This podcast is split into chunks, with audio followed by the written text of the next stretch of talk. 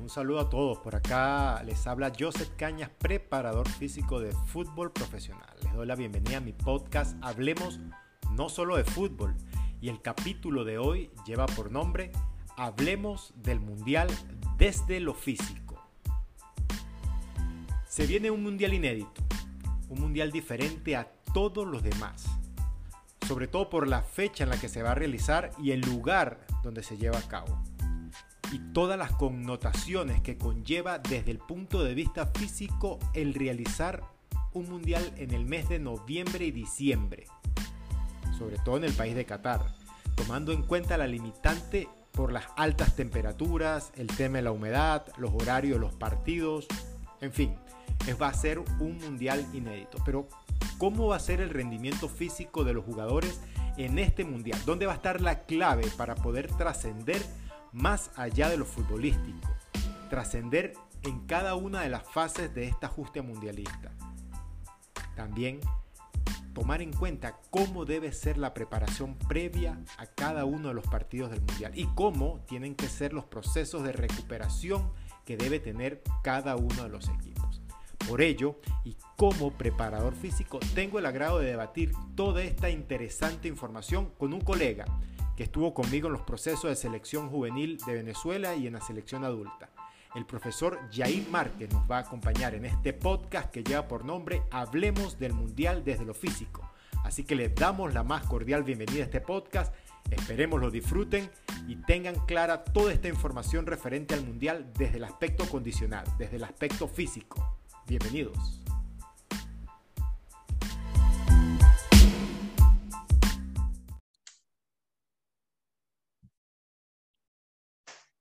Bueno, y para continuar con esta idea del podcast, eh, quiero darle la bienvenida a una invitación virtual a larga distancia del profesor y colega Jair Márquez. Eh, coincidimos por allí en Estudiantes de Mérida, coincidimos también en, en la selección sub-17, sub-20 y, él estuvo trabajando también al mismo tiempo en la selección sub-15 y, y fue asistente mío en la selección de Venezuela adulta o de mayores. Así que nada, bienvenido, eh, profe, y, contento de poder compartir un poquito de nuestras experiencias y hablar eh, de un evento que va a estar eh,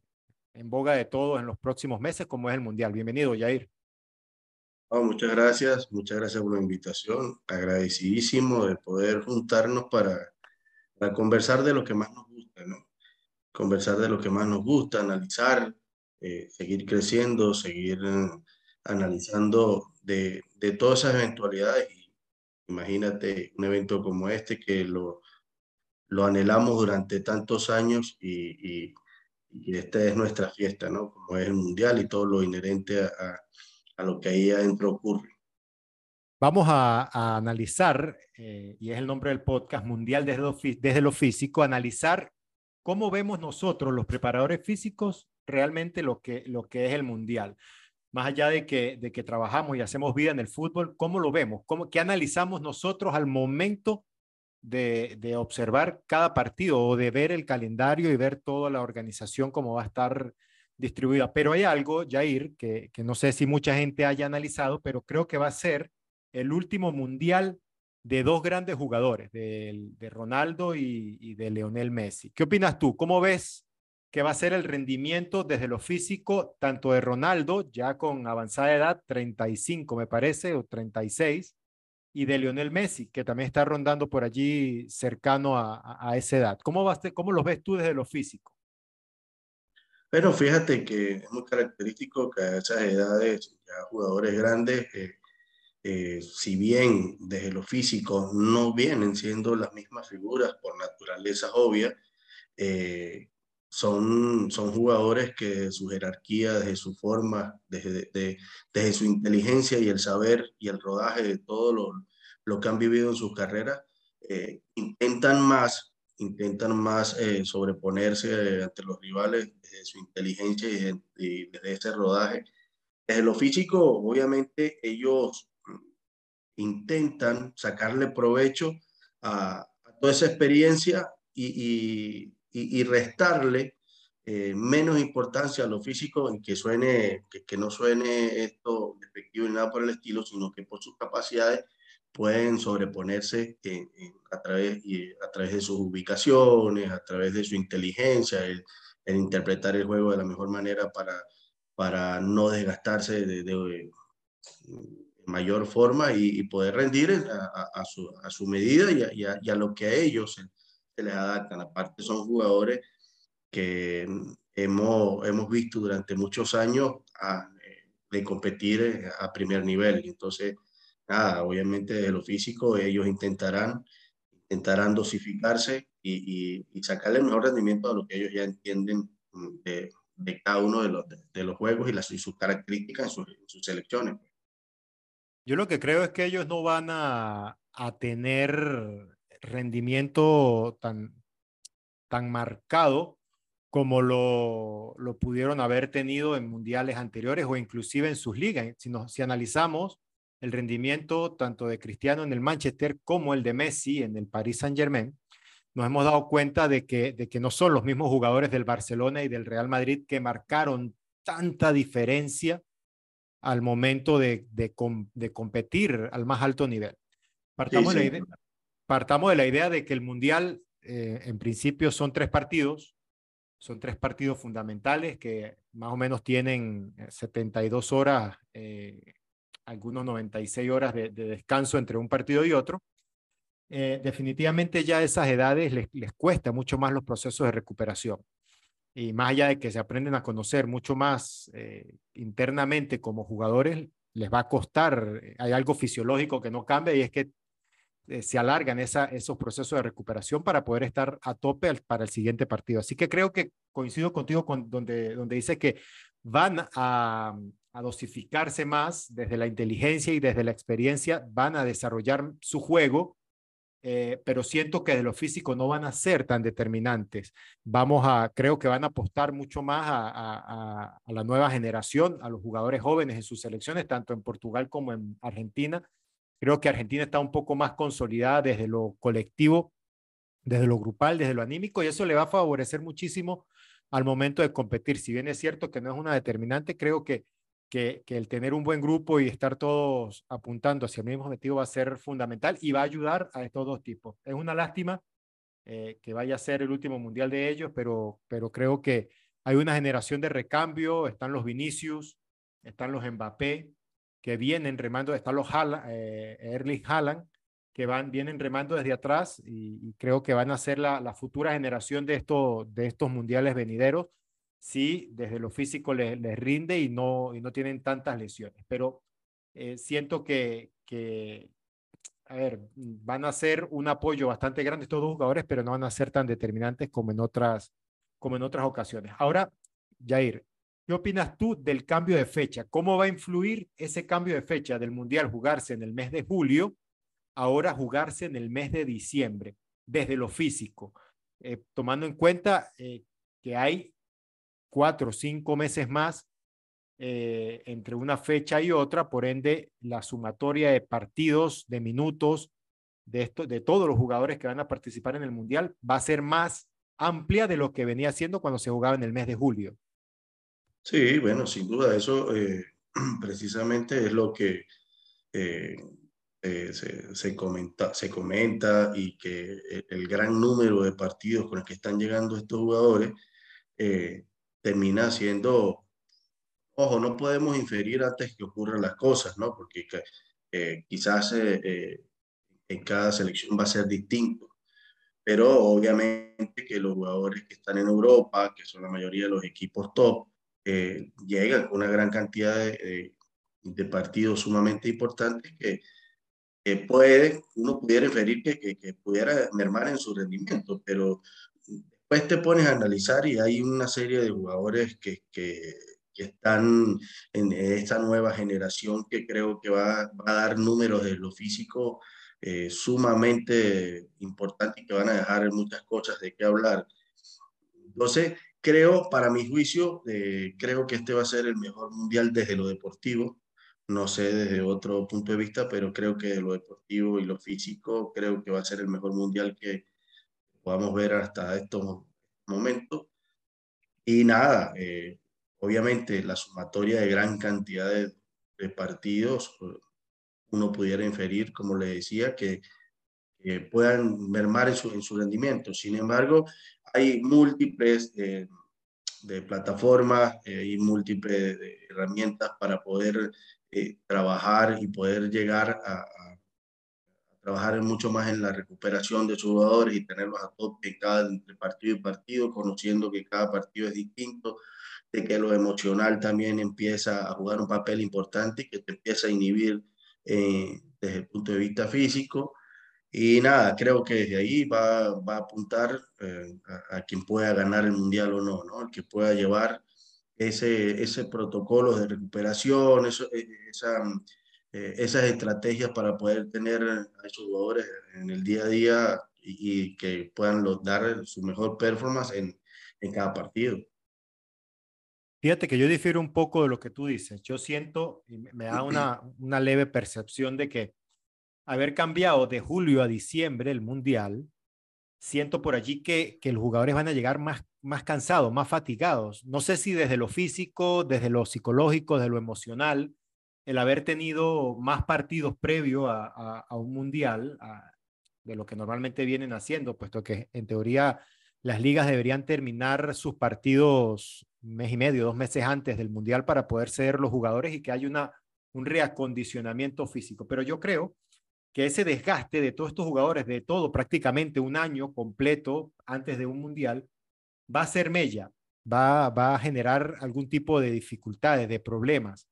Eh, no sé si en el número de, lesiones musculares a nivel de isquio y de cuádriceps por tanta sobrecarga y, por tanto, tantos partidos y tantas horas de entrenamiento. Eh, no sé si, si en este caso vaya a haber tanta intensidad desde lo físico, en, que es lo que más se habla hoy en día,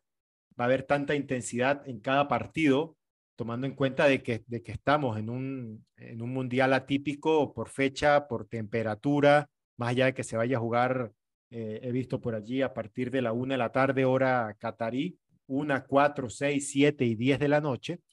pero, pero siento que va a haber, no va a ser la, la, misma vistosidad de otros mundiales. Espero, espero equivocarme, pero, pero es una predicción y al final hacerlo sentado desde un, desde un, desde una sillita aquí en, frente a una computadora y a un micrófono es muy sencillo, pero fíjate que estuve tuve la, la, la, la, fortuna de haber estado en un Mundial Sub-17 que fue en Emiratos Árabes Unidos, y más allá de que los partidos eran de noche, eh, se transpiraba muchísimo. El, el, tema humedad influye notablemente. Y creo que, que eso puede llegar a ser eh, contraproducente para la vistosidad que pueda llegar a tener este Mundial. Eh, yo creo que por ahí el que, el que tenga las, las, mayores, las mayores y mejores herramientas de recuperación va, va a sacarle mucho más provecho a, a, la performance individual de cada, de cada jugador. Pero para mí sí va a haber una disminución, eh, no sé si a, través de las lesiones eh, o jugadores que se estén cuidando para, para los siguientes partidos, pero no sé si, espero arrepentirme y después hacer un podcast para decirte, mira, Yair, tenías razón, fue el mejor mundial que, que ha habido, pero, pero a ver, no quiero ser pesimista en ese aspecto. Siento que por allí el que se esté jugando más a final de año eh, va, va a influir en el rendimiento de los jugadores. Para ti, Jair, la, la temperatura, más allá de que se empiece a jugar a partir de la una de la tarde y algún estadio de esos, yo, gracias a Dios, estuve por allá hace par de años, eh, antes de la pandemia, y, y a ver, Doha, que es donde estuvimos, se está transformando muchísimo. Hay eh, autopistas nuevas, todos los estadios prácticamente están centralizados en un solo sitio, eh, estructuras muy grandes, muy llamativas. Eh, creo que desde el punto de vista visual y, arquitectónico, estructural, va a ser bien llamativo. Pero ¿tú crees que la temperatura vaya a ser una limitante en los partidos, sobre todo en el de la una y el de las cuatro de la tarde? Sin duda alguna, sin duda alguna. Temperatura, humedad, todos esos efectos que, que, que pudieran hacer mella en, cada uno de, esos jugadores, eh, va a terminar eh, eh, interviniendo de manera negativa en cada uno de los jugadores. Allá, obviamente, los protocolos de hidratación, protocolos de suplementación que, que, puedan estar adecuados y personalizados para cada uno de los jugadores, va a marcar también la diferencia, ¿no? Por eso yo creo que desde la ciencia, desde, la individualización, desde poder llevar eh, tantas cosas que, que quizás en otros mundiales no haya, no, no haya sido tan, tan, tan influyente como tal, yo creo que en este va, va, a tomar mucho más fuerza e, ese tipo de, de, protocolos y, y, de todo lo que, lo que se puedan analizar desde el punto de vista individual, porque los desgastes son totalmente eh, individuales. Sí. A ver, el, a pesar de que los mundiales anteriores se jugaban en verano, en la fecha de verano, eh, siento que este tiene una particularidad, a pesar de que es invierno para, para allá, para, para Qatar como tal. Siento que de igual manera influye si vemos que, que las temperaturas, la sensación térmica muchas veces allá en Qatar es de 50 grados centígrados, eh, es que tiene que influir definitivamente, ¿no? Eh, más allá de que, de que la humedad realmente es la que, la que disminuye o hace el detrimento de la, del rendimiento deportivo, eh, siento que por allí esa, esa, esa temperatura va, va a exponer, ¿no? Y fíjate que, por ejemplo, Argentina tiene su primer partido a la una de la tarde, eh, hora de Qatar, y definitivamente es que influye, influye y, si tenemos jugadores por arriba de 35 años, que es lo que estamos hablando hace ratito, va, va a tener un, una, una, problemática al final, ¿no? Eh, yo creo que un aspecto que poco, se ha, poco se ha hablado y creo que también es importante es esa adaptación al cambio de horario, al cambio de horario que, que hay de, de, de, los jugadores sudamericanos con respecto a al, al llegar al uso horario de, del Medio Oriente. Y es que muchos de ellos van a tener eh, un cambio de, de, ocho horas de, de diferencia, ¿no? Eso, eso influye. Influye, ojo, si haces una adaptación de, en el desplazamiento, llegas a tiempo y, te mantienes en el uso horario de, de, de, esa región, no va a haber ningún problema. Pero hay algo que poca gente puede llegar a analizar y creo que es sumamente importante y es que cuando en ese lado del mundo eh, es, de noche, de este lado del mundo es de tarde. Y cuando tú empiezas a comunicarte con tus familiares y a estar en redes sociales y a revisar el teléfono, si te descuidas, se te pueden dar las 2, 3, 4 de la mañana y todavía sigues hablando, sigues comunicándote y no descansas. Y creo, no sé si tú coincides conmigo, el, el, descanso, estamos hablando de los procesos de recuperación de cada jugador y el dormir, el, de, el, acostarte a descansar, a dormir, juega un papel importante. Entonces, para mí, no sé para ti, ahorita te doy la palabra, ¿tú crees que es importante esa adaptación del uso horario y más allá de la adaptación, el, tomar conciencia de que estamos a otras horas diferentes a, Sudamérica, Latinoamérica, y eso puede influir en el, en el descanso del jugador ¿Crees que va a ser un factor importante en este mundial? Claro, como, como cada una de las áreas que, que, van a intervenir en, en, todo lo que es el proceso del mundial, eh, el, lo que son lo, la parte mental, emocional, el poder llevarlo, el poder sobrellevarlo, eh, eh, inducirlo de buena manera y, y obviamente eh, e, eso va a terminar o afectando o, o el que lo sepa eh, manejar, pues obviamente lo, va a sacar provecho. El, el, el, uso horario siempre ha sido para uno más que otro, pero siempre ha sido un proceso de adaptación que, que tienen que hacer unos equipos en cualquier otro mundial, porque independientemente de que el mundial, si el mundial es en Europa, eh, los de América tienen que adecuarse, si el mundial es en Asia, eh, es Europa y, y, así, pues, o sea, siempre va, va, a existir y esa adaptación que es sumamente importante por todo lo que decíamos y mucho más, mucho más cuidando los procesos de, de, de, recuperación, la calidad del sueño, el punto de vista emocional, el, el todo, todo el, el, sumar cada una de, de esos detallitos que, que, que, terminan marcando diferencias cuando empiezas a sumarlos, ¿no? Claro, es que es que estamos hablando sobre todo desde el punto de vista de los, de los sudamericanos, de los latinoamericanos, porque fíjate, Mientras que ahorita en Doha son las 9 y 30 de la noche, eh, en Madrid son las 8.30 de la noche. Eh, en Colombia es la 1.30 de la tarde, en Venezuela son las 2.30 de la tarde. Entonces son aquí más 8, en Venezuela más 7 de diferencia. Eh, pero, a ver, cuando venga el, el, horario de diciembre, no sé cómo vaya a estar. Entonces, yo siento que si se toma conciencia de lo que se está jugando, obviamente para muchos jugadores, algunos va a ser el último mundial, a otros van a ser el primer mundial, pero eh, siento que esas horas de sueño, esas horas de descanso tienen que ser bien aprovechadas y, en la exposición frecuente y constante a la pantalla azul del, de los dispositivos influye en ese, en, ese, en ese sueño profundo realmente, ¿no? De hecho, hay, hay estudios donde, donde sugieren que 30 minutos antes de tú acostarte a dormir tienes que dejar de, de revisar pantallas azules, en este caso dispositivos móviles, tablets e inclusive televisores, ¿no? Muchas veces no los cumplimos y me, y me incluyo en ese grupo, pero, pero siento que sí, que sí va a influir, va a influir notablemente, sobre todo con los latinoamericanos, al momento de comunicarte con la familia, de responder redes sociales, responder mensajes en, en horarios donde tengas que estar, que estar descansando. Obviamente cada selección utilizará sus estrategias diferentes, pero, pero sí creo que, que hay, que tomar, hay que tomar previsiones, hay que tomar previsiones. Obviamente, eh, yo diría que, que la toma de conciencia es una de ellas, eh, de discutirlo y charlarlo con el jugador para, para llegar a acuerdos que al final, que al final va, a ser, va a ser beneficioso para todos. Ahora,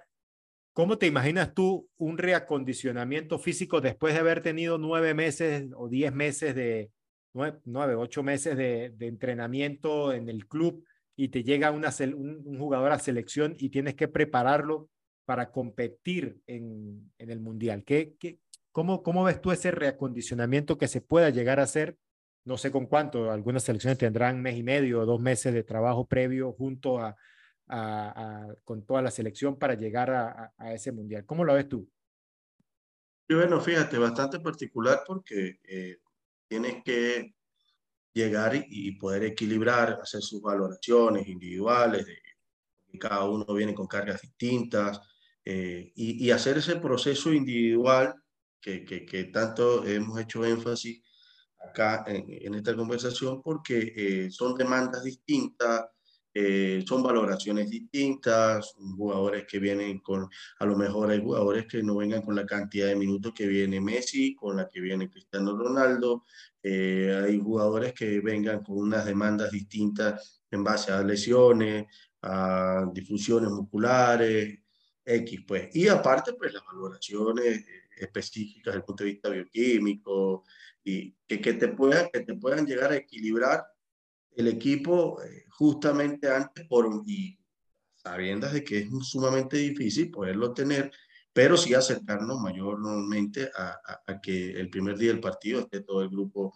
eh, manera homogénea y, entiéndase homogénea desde el punto de vista físico, que, que, o acercarse más, más hacia ello, porque también es, es complicado, pero sí poder tener el grupo con, con, en la mejor performance posible porque se trata del Mundial de Fútbol, ¿no? Se trata de, de, la competencia en la, que, en, en, la que todos se preparan y que inclusive no solo el cuerpo técnico y jugadores, esto, esto viene desde el punto de vista gerencial, desde el punto de vista eh, estructural en, en todas sus su dimensiones. Pues. Sí, definitivamente, definitivamente yo, yo, a ver, ¿qué haría yo? Por lo menos tener los mínimos cinco semanas, seis semanas, eh, que me permita contar con el tiempo fisiológico de adaptación. Eh, hablando un poco de lo que tú decías, una de las maneras de mejorar, creo que es uno de los, principios y premisas básicas del preparador físico, para poder mejorar desde lo condicional hay que superar los umbrales. Y teniéndolos el tiempo suficiente te va a permitir eh, jugar con esos umbrales y, llevarlos al punto donde a ti te, te, te guste, te, gustaría o proyectarías que, que sería eh, unos buenos valores, sobre todo eh, tomando en consideración la, el control y el seguimiento de los dispositivos GPS. y bueno, ya como dices tú, individualizar los trabajos. Yo individualizaría mucho sobre todo los, el tema de trabajos preventivos, trabajos coadyugantes, trabajos de fuerza, eh, porque cada uno obviamente tiene primero trae costumbres diferentes de sus clubes, viene adaptado diferente de sus clubes, y segundo, tiene necesidades y características diferentes. Entonces, yo lo manejaría así desde lo físico, eh, trataría obviamente de, congeniar eh, todo lo referente al trabajo técnico-táctico con el mister, con el profe, pero, pero a ver, trataría de que, de que llegara un punto donde llevarlos y con, con semana a semana, con microciclo a microciclo, y, y lo buscaría poder irlos potenciando, irlos mejorando para que, para que lleguen primero bien recuperados, en musculatura eh, descansada rinde más y después irlos adaptando a, los requerimientos, primero que tiene la competición y segundo que vamos a querer eh, para, el, para el club, para el equipo en este caso, para la selección.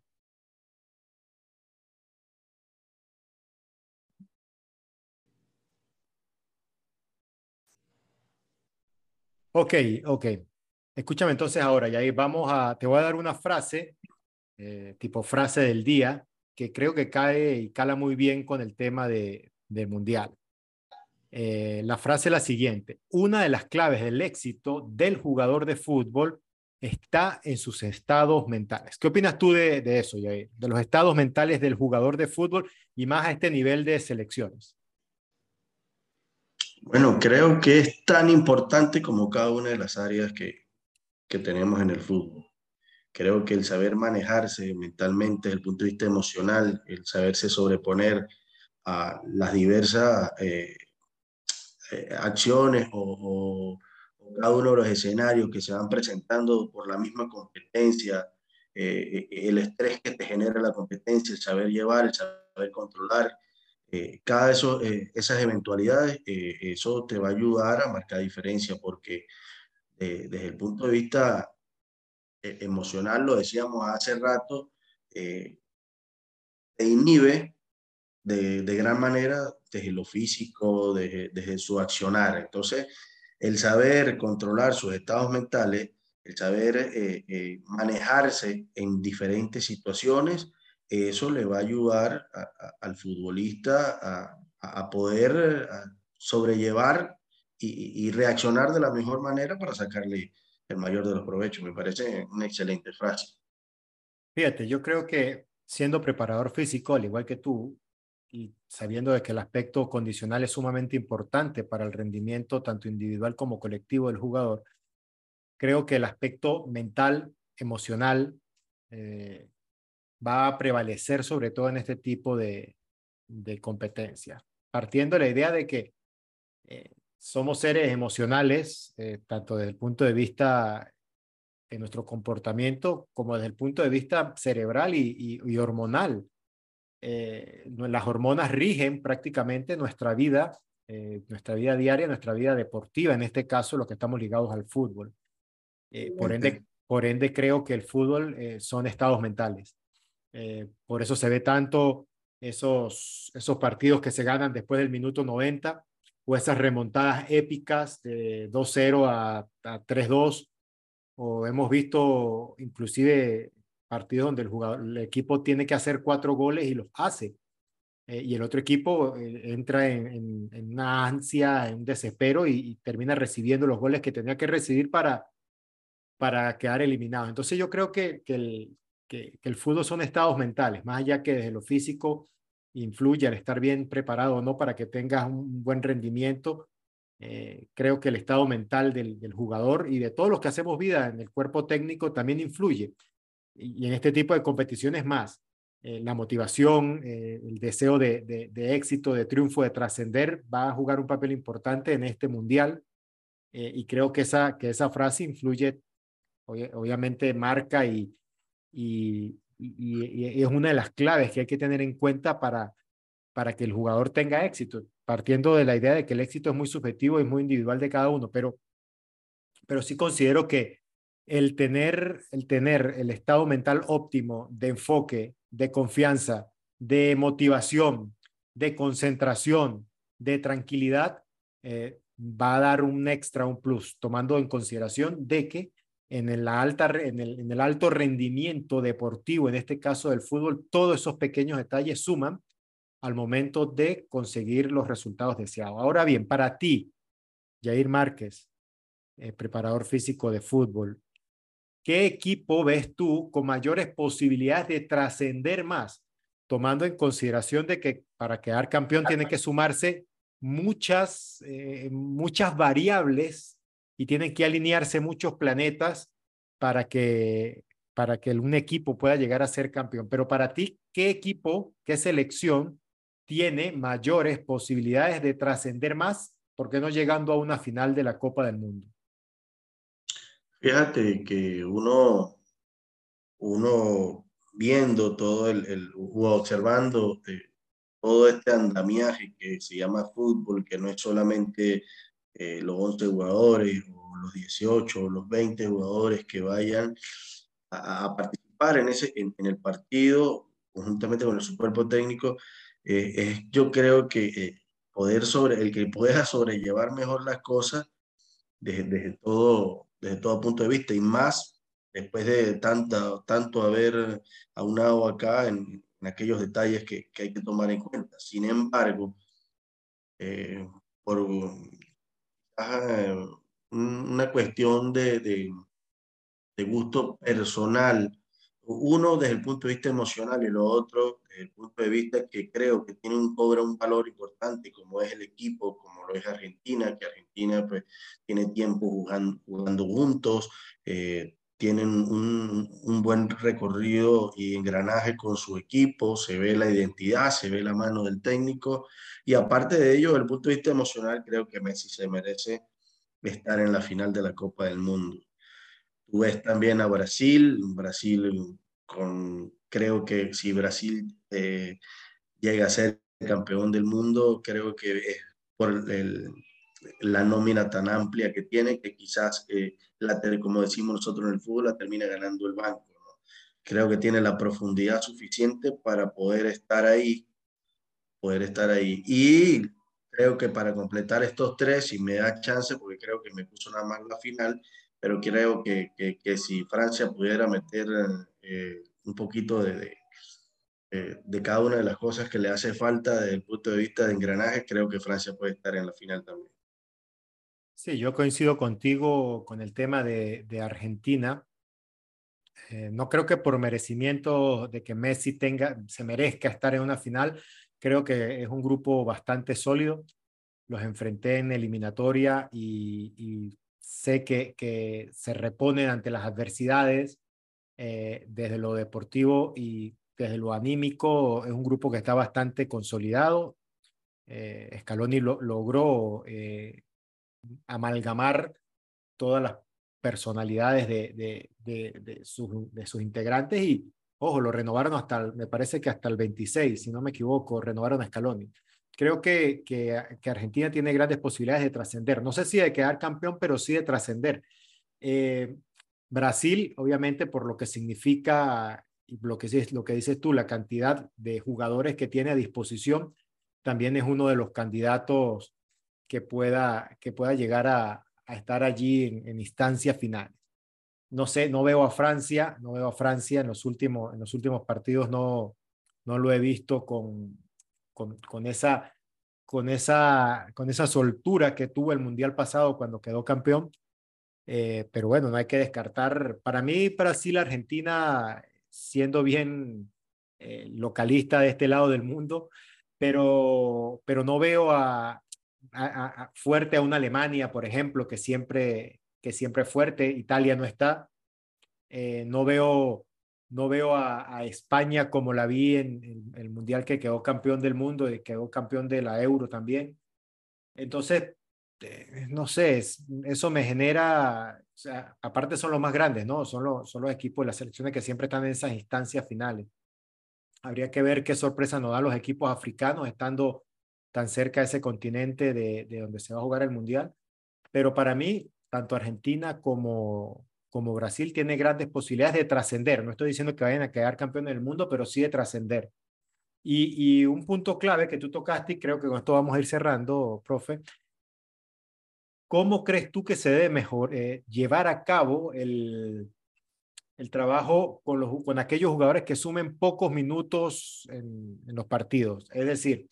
eh, aquellos jugadores que no entren de suplentes y que queden en el banco de, de, reservas allí para, para el siguiente partido. ¿Cómo crees tú que debe ser el trabajo complementario para este tipo de jugadores? Sí, bueno, fíjate que cada partido es distinto, cada partido eh, genera cierto, cierto desgaste, cierta, eh, cada una de, las de las variables y de su perfil condicional. Eh, el poder gestionar la plantilla para poder llegar en, su mejor momento al próximo partido eso te genera una compensación desde el punto de vista físico, desde el punto de vista mental, que tienen que asumir entre el preparador físico y el cuerpo técnico en general, para poder eh, eh, sumar y, llegar al, mejor nivel posible en, la alternabilidad de las cargas de trabajo y, y, pueda estar en, su mejor forma en el próximo partido, entendiéndose así que el, técnico quiera utilizar X jugador para el próximo partido, ya lo tenga decidido y, y, la carga de trabajo sea totalmente distinta y poder alternarla de manera tal de que podamos, eh, si bien nada sustituye al partido, por todos los aspectos emocionales, por todos los aspectos eh, eh, físico que, que, nada sustituye la, la, competencia realmente, pero sí que pueda acercarse a, a, los valores específicos y al perfil condicional eh, del, equipo. ¿no? Entonces creo que por ahí también, porque lo comentábamos hace rato, terminan ganando la, la, la profundidad del equipo, pero siempre y cuando el equipo tenga ese fuelle físico que le pueda soportar en los momentos de que ellos puedan eh, ser parte del equipo. Definitivamente los, los, a medida que se va avanzando, lo digo por la experiencia que tuvimos en, el Mundial Sub-20, a medida que vas avanzando de etapa, de, de que vas trascendiendo a octavos, a cuartos, a semis y a la final, eh, son los suplentes los que van los que van teniendo un papel primordial por la sumatoria de, de partidos y de lesiones que pueden ir presentándose, al igual que la, las amonestaciones, las expulsiones. Eh, cuando el jugador es consciente de que, de que le corresponde una responsabilidad de entrar y cambiar positivamente lo que es el, el, rumbo del partido, eh, esa preparación desde lo consciente, desde lo emocional, tiene que ser una de las claves principales para que el, jugador no sienta que, que lo está haciendo por, por castigo, porque bueno, que más o porque no voy a entrar, sino que en algún momento, así sea un partido, le va a tocar entrar y le va a tocar eh, estar a punto, estar a tono, estar a tope. Entonces creo que desde la conciencia del, del, jugador hay que eh, día a día, de tanto de preparación como ya en competencia, el, día mismo de partido, sumar esa, esa carga si es necesaria, si es, si es primordial la recuperación por, por, la, por, por el estudio o el análisis previo de todos los partidos que ha venido teniendo, eh, sumar una carga que se, que se asemeje a algunas variables que, que nosotros consideremos importantes desde, desde la gestión de la carga de, entrenamiento y de partido, eh, buscar que el jugador siempre esté cercano a esos valores para que se asemeje un poco, aunque como tú dices, la, la competencia no, no la puedes cambiar por nada, pero, pero por lo menos desde lo condicional acercarte a ciertos valores que ya debes tener como un perfil condicional eh, de partido que te permita eh, darle un estímulo muy similar a los jugadores que, no, que vieron pocos minutos y que no entraron. Eh, preferiblemente yo lo haría posterior al partido. Sé que los protocolos al terminar cada partido es, son bien complejos y bien estrictos que no te permiten inclusive utilizar el campo de juego, pero trataría de hacer algo por allí que, que, que, me, que, me, que me hiciera eh, sumar algunos metros allí con, con los jugadores en el menor tiempo posible, pero definitivamente ellos van a ser los que van a cambiar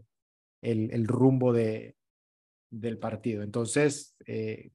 yo lo haría de esa manera, obviamente respetando y, viendo la disponibilidad que se pudiera tener. En, así lo hice en Copa América, por ejemplo, sé que es muy diferente y, también lo hice en el Mundial Sub-20 y Sub-17, pero no sé cómo vaya a ser acá. Ojo, también hay que tomar en consideración el tema del, del, aspecto religioso que va a haber en este, en este mundial y de todas las condicionantes para, para las personas en la ingesta de alcohol, por ejemplo, en las demostraciones públicas de, de afecto, tanto heterogéneas como homogéneas. Entonces, todo eso va a influir definitivamente en lo que, en lo que vayamos a ver en este mundial inédito, en este mundial diferente. Jair, muchísimas gracias por, por compartir en este espacio de podcast, eh, compartir eh, cómo, va, cómo vemos nosotros los preparadores físicos el mundial desde el aspecto condicional, desde el aspecto físico-atlético, eh, de todo lo que nos podemos llegar a, conseguir cuando nos sentemos a ver este mundial. Obviamente son predicciones y son apreciaciones desde, desde el aspecto físico, pero que pueden, que pueden darle un bosquejo general y una, y, y una apertura a, a, todos aquellos fanáticos que se sienten a ver a su selección o se sienten a disfrutar de los partidos eh, del Mundial y entender un poco cómo, cómo se puede llegar a, a, a ver y y a, contemplar un poco lo que es el, el aspecto de, deportivo de cada una de las selecciones. Tus palabras finales y tu despedida, Jair. No, la verdad, súper agradecido. Agradecido, la pasamos muy bien hablando de lo que más nos gusta y ojalá, bueno, tengamos el mejor mundial de la historia por todo lo que lo que hay que tomar en cuenta por todo lo que creo que hay una generación demasiado buena de relevo y, y, creo que e, es la hora de, de, poder seguir disfrutando porque llegamos, llegó un momento donde todos pensábamos que el fútbol no iba a ser más allá de, de Messi o Cristiano Ronaldo. Creo que vienen otras cosas, vienen o jugadores de otras características, de otra forma, con otros potenciales y, y nada, ojalá y sea el el mejor mundial de la historia. Y, y nada, agradecido por la invitación, profe, y estamos para, para todo lo que viene. Muy bien, y por acá les habló Joseph Cañas, preparador físico de fútbol profesional, y recuerda que la preparación es la base de la improvisación. Así que bueno, un gran saludo, Yair. Esperemos que este mundial sea de los Vinicius, eh, sean de los Mbappé, de estos jugadores jóvenes que vienen, que vienen subiendo y vienen creciendo de nivel para que podamos tener la, la generación de relevo para los futuros mundiales. Un fuerte abrazo por acá, Josep Cañas, y estamos escuchándonos por, por los podcasts. Saludos.